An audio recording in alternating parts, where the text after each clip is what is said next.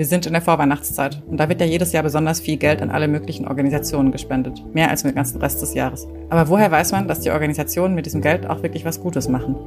Wir überlegen uns heute mal im Podcast, wohin es sinnvoll ist zu spenden, wohin eher nicht und wie es eigentlich mit Sachspenden aussieht. Der Utopia Podcast. Einfach nachhaltig leben. Hallo zusammen, ich bin Annika aus der Utopia Redaktion und heute spreche ich mit meinem Kollegen Lino übers Spenden. Hallo Annika. Hallo Lino. Weihnachten wird ja immer so als Zeit der Besinnlichkeit und Nächstenliebe beschworen und das ist ja auch was total Schönes. Draußen ist es kalt, man hat es gern drinnen gemütlich und während wir unsere Liebsten beschenken und uns beschenken lassen, denkt man auch immer wieder mal an die, die es nicht so richtig gut haben.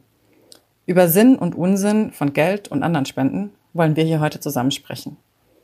Lino, schön, dass du da bist.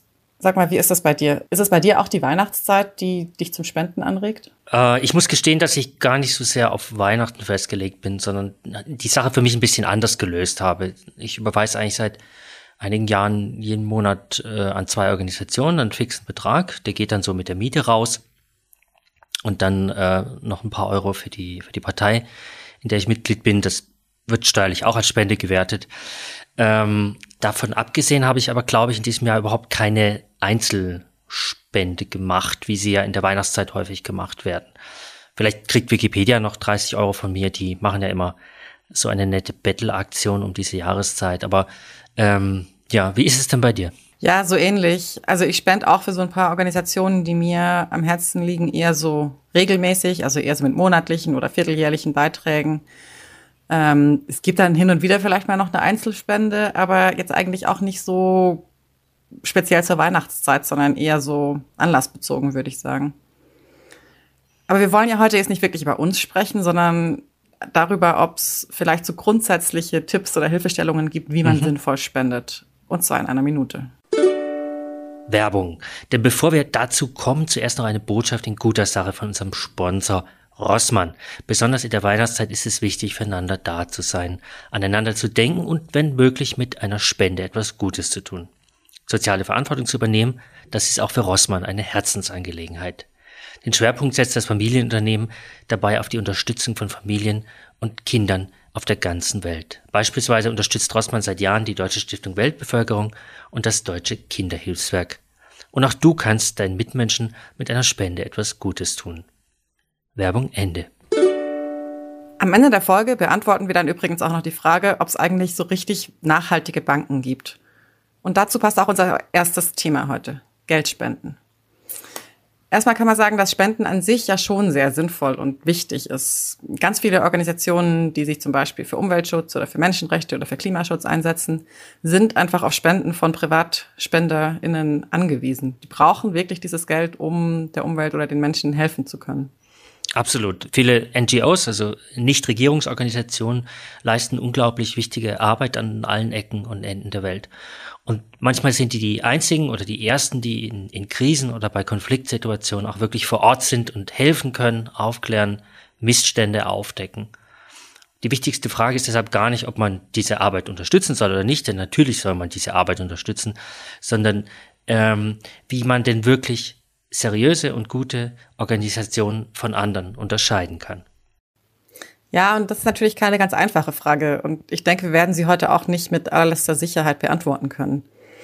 Aber nicht nur wir, sondern andere machen sich natürlich da auch viele Gedanken dazu. Und deswegen gibt es in Deutschland zum Beispiel das DZI-Spendensiegel. Das DZI ist das Deutsche Zentrale Institut für soziale Fragen. Das gibt es schon seit dem Ende des 19. Jahrhunderts und das wurde ursprünglich mal gegründet als Auskunftsstelle zu Wohlfahrtseinrichtungen in Berlin. Und heute wird das DZI von ganz verschiedenen öffentlichen Stellen finanziert, zum Beispiel vom Bundesfamilienministerium. Das DZI überprüft die Vertrauenswürdigkeit von Hilfsorganisationen, damit man nachvollziehen kann, wie gut die eigentlich mit ihren Spendengeldern umgehen. Und wer wirklich gut abschneidet, der kriegt dann eben ein Spendensiegel. Zurzeit haben etwa äh, 230 Organisationen, Hilfsorganisationen so ein DZI-Zertifikat. Genau. Und das DZI, das checkt da vor allem so drei Punkte ab. Und zwar muss eine Organisation eine funktionierende Kontrolle und Planung haben. Sie muss die Spendengelder sparsam, wirtschaftlich und zweckgerichtet verwenden. Und sie muss ihre Spendenwerbung und ihre Arbeit eindeutig, sachlich und wahr darstellen. Und wir können auf jeden Fall sagen, dass das DZI wirklich ausgezeichnet etabliert ist und auch einen sehr guten Ruf genießt.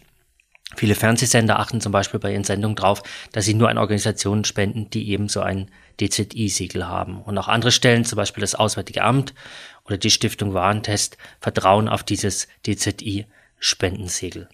Wobei man ergänzen müsste, dass es im deutschsprachigen Raum jetzt ohnehin keine vergleichbaren unabhängigen Einrichtungen gibt, die in einer ähnlichen äh, Größenordnung unterwegs sind. Das heißt, das DZI-Siegel ist gleichzeitig auch ein bisschen konkurrenzlos.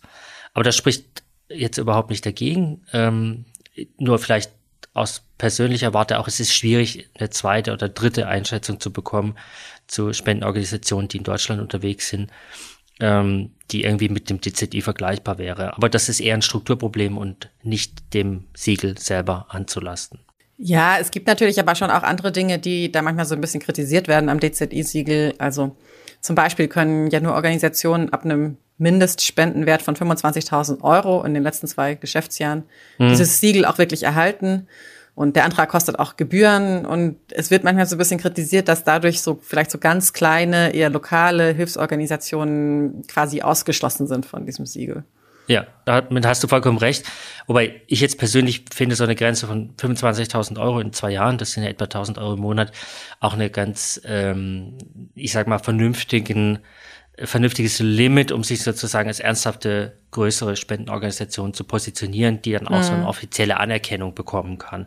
Ja. Aber man kann darüber natürlich natürlich streiten und ähm, die die Organisation, die eine Schule macht oder sowas, die wird natürlich in dieser Größenordnung niemals stattfinden und die wird auch diesen Akkreditierungsprozess gar nicht durchlaufen. Ähm, was ich ein bisschen interessanter finde, wenn man über das DZI genauer nachdenkt, was zum Beispiel die Leute von der Website effektivspenden.org äh, in einem Artikel als Kritik anmelden. Da wird argumentiert, dass das DZI eigentlich nur prüft, und das hast du ja auch genannt, ob die Organisation gewissenhaft mit dem Spendengeld umgeht. Und dabei wird gar nicht so richtig gefragt, ob das, was die dann mit dem Geld überhaupt machen bei ihrem hm, guten Taten, sage ich mal, ähm, auch wirklich nachweisbaren Effekt hat. Also kann man ähm, den Impact ist so ein bisschen der, der englische Fachausdruck, kann man den Impact messen, wie hoch ist der Impact. Und äh, wie groß ist dieser, ja, wie groß ist dieser Impact überhaupt? Wobei, jetzt habe ich euch vielleicht als ZuhörerInnen ein bisschen verwirrt. Empfehlen wir denn jetzt dieses DZI-Siegel oder eher nicht? Ja, also auf jeden Fall eigentlich, weil, also auch wenn es Kritikpunkte gibt, dieses Siegel signalisiert eben einfach, hier wird ein Großteil eurer Spenden auch wirklich nachweislich für die Sache an sich eingesetzt. Und die Organisation ja. kann das auch belegen. Und insofern ist es auf jeden Fall sinnvoll. Ob ihr jetzt natürlich den konkreten Spendenzweck oder die Organisation dahinter an sich unterstützenswert findet, die Entscheidung kann euch keiner abnehmen. Das müsst ihr selber euch überlegen. Dabei kann natürlich ein Ansatz helfen, den ich, den ich gerade schon so kurz angedeutet habe, mit dieser äh, effektiven Spendenseite, nämlich der sogenannte effektive Altruismus. Vielleicht hat die eine, der andere davon schon mal gehört. Leider ein scheußlicher Name, aber ich finde es ganz lohnenswert, mal kurz in dieses Konzept dahinter reinzuschauen. Ja? Der Altruismus-Teil, allem effektiven Altruismus, der geht quasi davon aus, dass es so eine Art moralische Verpflichtung gibt, anderen zu helfen. Ich glaube, das wird ja auch von vielen geteilt. Und spannender ist schon so der effektive Teil. Der bedeutet nämlich, dass man versuchen soll, möglichst genau herauszufinden, wie dann dieses Geld oder auch dann das eigene Geld letztlich, auch gerne die eigene Zeit, die eigenen Ressourcen, so nützlich oder so hilfreich wie möglich eingesetzt werden. Also es ist so eine Art, hm, betriebswirtschaftliche Herangehensweise an das Thema Nächstenliebe, wenn man es mal ein bisschen mhm. übertrieben, zugespitzt formulieren möchte. Mhm. Also das klingt ja jetzt erstmal nicht so richtig äh, romantisch, äh, wollen wir es mal so sagen. Aber vielleicht ja trotzdem ganz sinnvoll, wenn man mal drüber nachdenkt. Ähm, aber ich kann da gar nicht so richtig viel dazu erzählen, weil du hast dich mit diesem Thema schon sehr viel mehr beschäftigt als ich, Lino. Also erzähl mal. Ja, ich gehe jetzt bei, ich habe ja vorhin angedeutet, bei meinen Spenden auch tatsächlich von diesem effektiven Ansatz aus und der ist aber wie gesagt, nicht ganz unumstritten. Es gibt ein bekanntes Beispiel von einem australischen Moralphilosophen, der, der Peter Singer heißt und der in diesem Umfeld immer wieder auftaucht. Ein spannendes Gedankenexperiment, mit dem man versuchen kann, so in diese Welt einzuführen ähm, und auch die Frage zu beantworten, ob wir verpflichtet sind zu helfen und wenn ja, in welcher Größenordnung. Die Idee ist, du gehst sozusagen äh, beim Spazierengehen an einem Teich vorbei äh, und du siehst ein Kind, das gerade im Begriff ist zu ertrinken. Gleichzeitig hast du dir gerade neue brillante Wildlederschuhe gekauft für, ich sag mal, 500 Euro. Und du weißt, wenn du jetzt in diesen Teich reinsteigst, dann sind die Schuhe natürlich ruiniert. Jetzt stellt sich wahrscheinlich niemand die Frage, jeder würde sofort die Schuhe ruinieren, um das Leben dieses Kindes zu retten. Das ist quasi schon mal vorausgesetzt. Auf der anderen Seite, und da wird es jetzt spannend, argumentiert Singer, von dem dieses Beispiel stammt, dass man für 500 ähm, Euro, die eben diese Schuhe gekostet haben, ja auch sofort in einem ganz anderen Erdteil, zum Beispiel eben im Subsahara-Raum, ähm, wahrscheinlich noch kein ganzes Menschenleben bekommt, aber eben eine ganz substanzielle Hilfe leisten könnte. Und er sagt, wenn wir jetzt alle sofort bereit sind, 500 Euro wegzuschmeißen, um ein Kind vor dem Ertrinken zu retten, warum sind wir dann nicht bereit, sofort 500 Euro von unserem Konto wegzunehmen und die für sehr effektive Zwecke ähm, an eine Hilfsorganisation am anderen Ende der Welt zu spenden?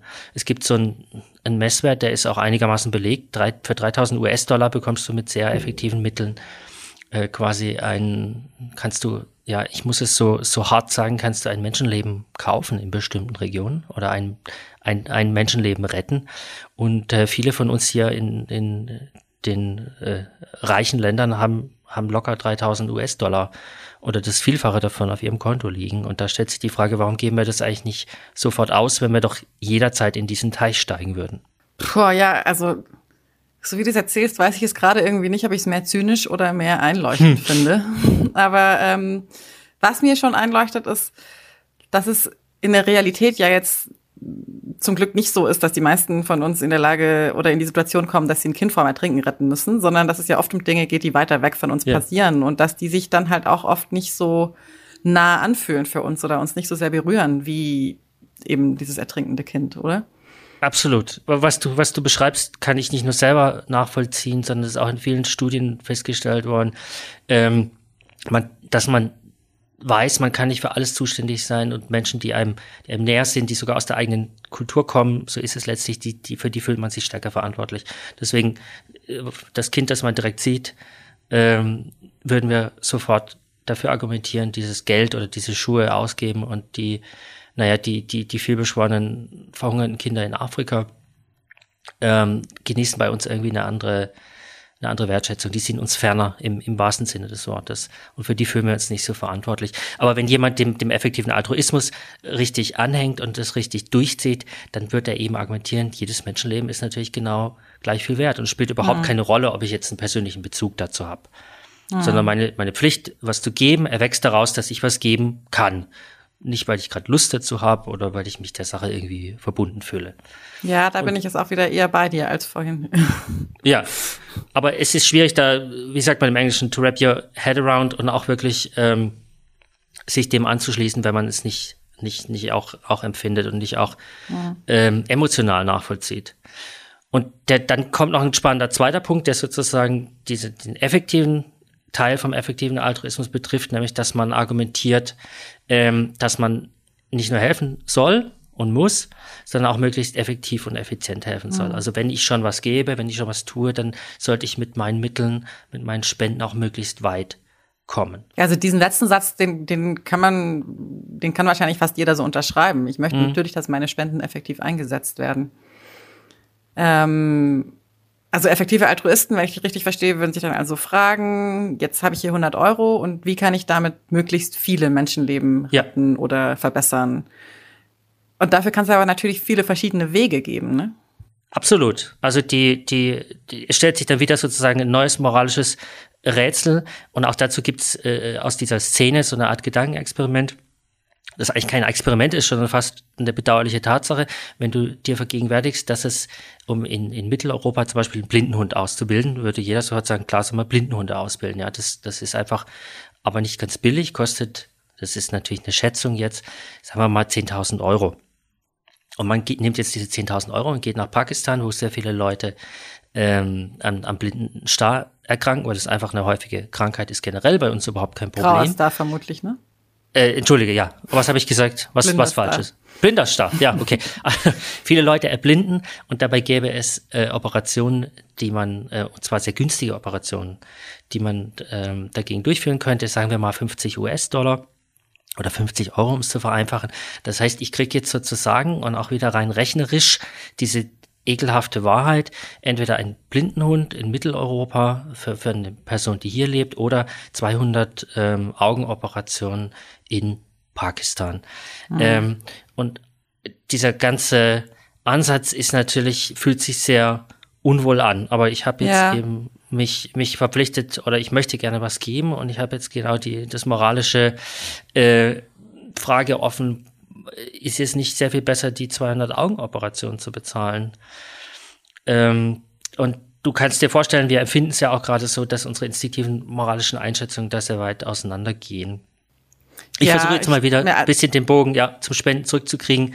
Ähm, und, und einfach zu sagen, wenn wir jetzt zum Beispiel zu Weihnachten darüber nachdenken, wo sollen wir unser Geld hingeben und wir solche Überlegungen mit einfließen lassen, dann kommen wir unter Umständen auf ganz andere Ergebnisse, als wir das vielleicht spontan getan hätten. Und dann wird sozusagen das Tierheim um die Ecke auf einmal wegfallen als möglicher Spendenort. Ja, ähm, also wie du sagst, das ist, glaube ich, man, man, gerät da schon schnell in so in so moralische hm, Zwickmühlen. Definitiv. so. Und also für mich ergibt sich da schon auch die Kritik draus.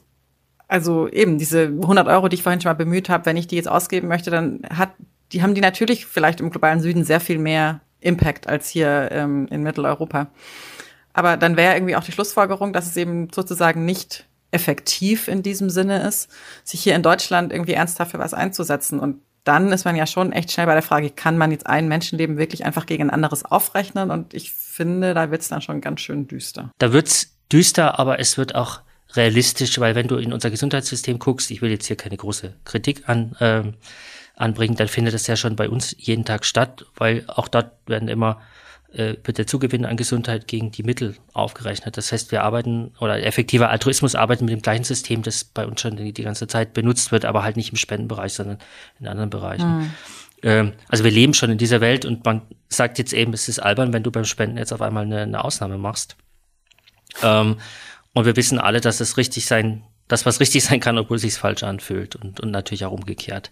Mhm. Ähm, ich glaube, die Frage ist eher, wie weit möchte man es mit diesem Konflikt Herz gegen Gehirn, Herz plus Gehirn mhm. eigentlich treiben? Und natürlich gehen auch die Ansichten von Leuten, die sich zum, für den effektiven Altruismus interessieren, da ziemlich auseinander. Ja, es ist auf jeden Fall, also es ist ein spannendes Konzept, aber man merkt schon, es ist auf jeden Fall ein sehr mh, hm, Diskussions bedürftiges. Ja, wir könnten noch, äh, noch lange drüber sprechen und ich ja. hoffe, der eine oder andere ähm, vielleicht googelt das nochmal und, und macht sich auch selber eine Meinung.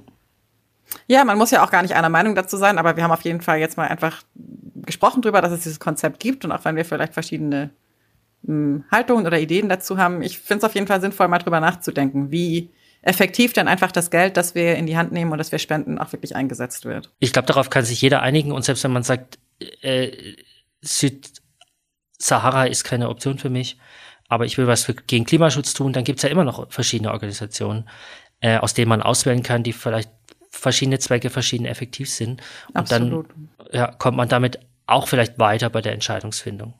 Ja, absolut. Also es macht auf jeden Fall einfach total Sinn, dass man drüber nachdenkt. Ich meine, die meisten von uns haben nicht unbegrenzt Geld zur Verfügung, das sie spenden können, dass man drüber nachdenkt, ähm, wem man das gibt und was damit getun werden soll. Ähm, genau.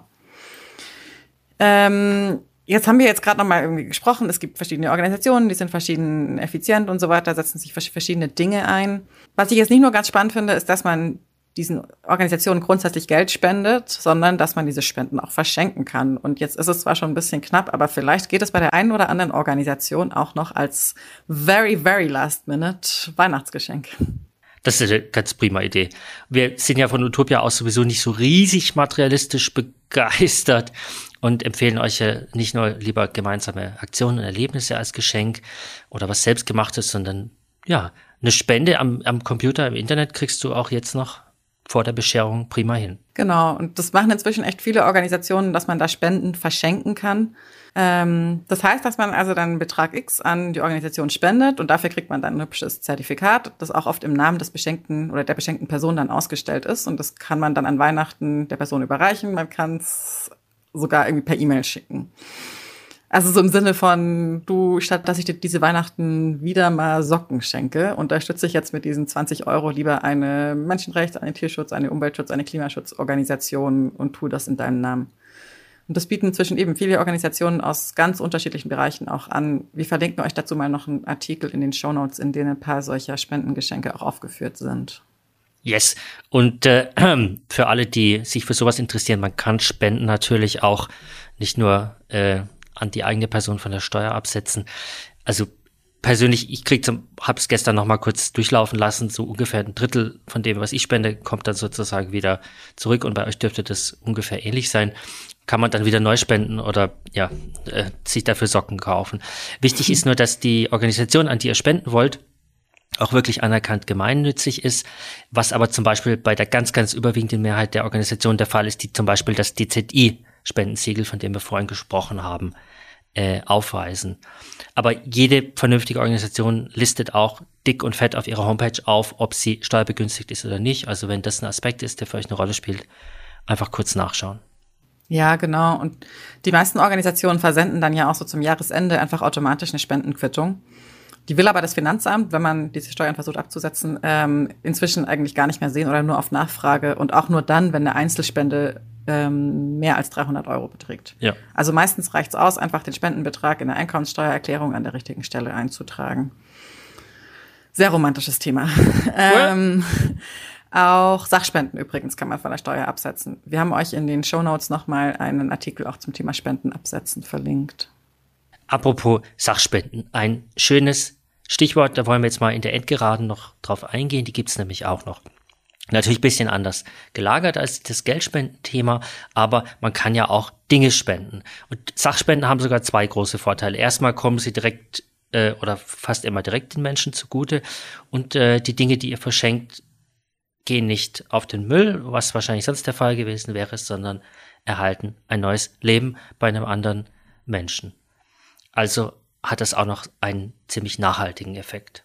Die bekanntesten Sachspenden sind wahrscheinlich Klamotten und äh, ich denke, alle von uns haben schon mal irgendwann Klamotten äh, weggegeben. Und vielleicht habt ihr auch schon mal gehört, dass nicht alle Spendenmöglichkeiten in dem Bereich ja ähm, gleich gut sind. Ja, genau. Also so ein bisschen problematisch sind da vor allem, nicht nur, aber vor allem diese klassischen Altkleidercontainer. Weil die Kleider, die landen jetzt nicht unbedingt dann immer bei Menschen, die sie gerade wirklich brauchen, wie man sich das vielleicht vorstellt. Stattdessen wird so richtig gut erhaltene Kleidung oft dann nochmal in Second-Hand-Läden irgendwo bei uns in Westeuropa weiterverkauft oder die Kleider werden irgendwo im Ausland weiterverkauft und landen dann je nach Qualität auf Märkten in Osteuropa, im Mittleren Osten, in Asien und ganz, ganz oft auch in Afrika. Das heißt aber nicht, dass Altkleidercontainer per se pfui sind, sondern Sachen, die man nicht, die gar nicht mehr getragen werden können, die werden in diesem System natürlich recycelt und kriegen ein zweites Leben. Also sind Altkleidercontainer, wenn es um Umweltschutz geht, keine schlechte Sache. Denn ein recycelter Pulli ist natürlich immer noch besser als einer, der, was weiß ich, in, einfach in den Restmüll geht und dann verbrannt werden muss. Mhm. Ähm, ob allerdings der Teil von der Kleiderspende, der zum Beispiel nach, nach Afrika geht, wie Annika gerade gesagt hat, dort ähm, vielleicht mit dafür verantwortlich ist, ob dann wieder die Textilindustrie vor Ort leidet, das ist eine etwas umstrittene Sache, die wir hier jetzt auch nicht nicht endgültig auflösen können, leider. Nee, genau, aber wir würden euch prinzipiell eben eher empfehlen, Altkleider direkt an soziale Einrichtungen zu spenden, statt sie einfach in einen Container zu werfen. Als Ausnahme würde ich da sehen die Container des Verbands Fair Wertung. Das ist ein Zusammenschluss gemeinnütziger Altkleidersammler und die garantieren zumindest, dass die Kleiderspenden eben nur gemeinnützigen Zwecken zugutekommen. Man kann da ganz einfach auf der Website nachschauen, wo deren Container stehen. Und noch ein paar weitere Ideen, wohin ihr alte Kleider geben könnt, haben wir euch in den Show Notes auch verlinkt. Und wenn ihr Bücher spenden wollt, dann geht das ziemlich einfach. Ihr könnt zum Beispiel schauen, wo es bei euch in der Nähe so ein öffentliches Bücherregal gibt. Auch einfach vielleicht ins Treppenhaus, in die Verschenkenbox, die es ja wahrscheinlich in vielen Mietshäusern gibt, legen. Oder ihr schaut bei Oxfam vorbei, in vielen größeren Städten. Alternativ auch einfach mal die Suchmaschine fragen, wo ihr vor Ort Bücher abgeben könnt, wer die Bücherspenden entgegennimmt. Ja, weil Bücher, ganz ehrlich, Bücher darf man nicht in den Müll werfen. Die sind einfach viel, viel zu schade zum Wegwerfen. Ich werfe so vielleicht zwei Bücher im Jahr weg, die sind dann aber entweder so kaputt oder so scheußlich, dass ich sie niemandem mehr zumuten möchte. Aber auch Spielzeuge wie Kuscheltiere kann man super spenden. Viele landen ja dann im Keller und werden dann da ein bisschen äh, unappetitlich. Also fragt gerne im örtlichen Kinderheim, im nächsten Kindergarten nach. Es gibt auch die Website kuscheltiere.org, wo man sich informieren kann. Und noch ein Tipp, wenn ihr Kuscheltiere habt, die nicht mehr perfekt erhalten sind, also was weiß ich, schon das Auge abgegangen, dann nicht gleich wegwerfen, sondern mal beim Tierheim, Tierschutzorganisation fragen. Auch die nehmen gerne Kuscheltierspenden an, damit die Hunde dann damit spielen können und denen ist es ein bisschen egal, ob da noch äh, alle Körperteile dran sind. Ja, genau. Und dann gibt's ja noch was ganz anderes, was auch bei vielen zu Hause unnötig äh, in der Schublade oder im Keller rumliegt, und zwar alte Smartphones und Handys. Da kenne ich echt viele, die noch äh, jede Menge alte Geräte rumliegen haben, für den Fall, dass sie das aktuelle Smartphone vielleicht mal verlieren. Und ähm, ehrlicherweise braucht man halt auch in diesem Fall nicht mehr als eins. Also wer noch mehr alte Handys rumliegen hat, kann die sinnvoll spenden. Da gibt's inzwischen einige Organisationen, die euch die gerne abnehmen, zum Beispiel der NABU oder die Deutsche Umwelthilfe, die freuen sich über die alten Telefone. Die Geräte werden dann entweder refurbished oder recycelt und der Erlös kommt eben der Organisation zugute. Und auch andere Elektronik kann so oft nochmal ein zweites Leben finden. Und dann gibt's natürlich auch noch die Möglichkeit, solche Sachen über Tauschportale oder Verschenkgruppen oder so abzugeben. Es gibt ja diesen Spruch, uh, one man's trash is another man's treasure und da ist schon ganz schön was dran, finde ich. Und den hast du auch sehr schön gesagt. Und falls euch jetzt der Kopf brummt, es gibt diese gute Seite wohindamit.org, die wir ausdrücklich empfehlen. Und äh, die weist ebenfalls sehr gute Tipps, wo und wie und welche Dinge man an gemeinnützige Organisationen oder an Einrichtungen spenden kann. Da geht man hin, gibt man seine PLZ ein und dann spuckt die hoffentlich ein paar Treffer aus. Und wenn nicht, dann hilft euch auch die gute alte Suchmaschine, also was weiß ich, Schallplattenspenden München äh, in meinem Falle eingeben und dann schauen, welche Treffer rauskommen, an die ihr euch wenden könnt. Genau. Und damit sind wir dann eigentlich auch schon so ziemlich am Ende unserer Folge heute angekommen. Zum Schluss wollten wir euch aber ja noch die Frage vom Anfang beantworten. Und zwar, gibt's so richtig nachhaltige Banken, bei denen euer Geld wirklich gut aufgehoben ist? Die Antwort ist tatsächlich ja, gibt es. In Deutschland können wir aktuell vier ethische bzw. grüne Banken und eine Banking-App empfehlen. Die Umweltbank, die GLS Bank, die Triodos Bank, die Ethikbank und die Tomorrow App. Und bei allen, außer bei der Umweltbank, könnt ihr ganz einfach ein Girokonto eröffnen. Bei der Umweltbank gibt's dann andere grüne Geldanlagen. Und dann wisst ihr einfach, dass die Bank mit eurem Geld jetzt keine Waffengeschäfte finanziert oder irgendwie die Umwelt weiter zerstört, sondern stattdessen wirklich in gesellschaftlich und ökologisch sinnvolle Projekte investiert. Absolut. Und der Wechsel zu so einer besseren Bank ist auch ganz einfach. Ein Artikel mit der Übersicht haben wir euch in den Show Notes verlinkt. Ja, vielen Dank fürs Zuhören. Das war's dann leider auch schon mit unserer Folge. Wir wünschen euch von der Utopia-Redaktion, wenn ihr es am 24. hört, auch nochmal ganz fröhliche Weihnachten. Wenn ihr mehr von uns hören wollt, dann abonniert unseren Podcast in eurer Lieblingspodcast-App, hinterlasst uns eine Bewertung, wo es geht und wenn ihr Fragen oder Feedback für uns habt, dann schickt uns das sehr, sehr gerne an podcast.utopia.de. Macht's gut, fröhliche Weihnachten und bye bye. Bis dann. Der Utopia Podcast. Einfach nachhaltig leben.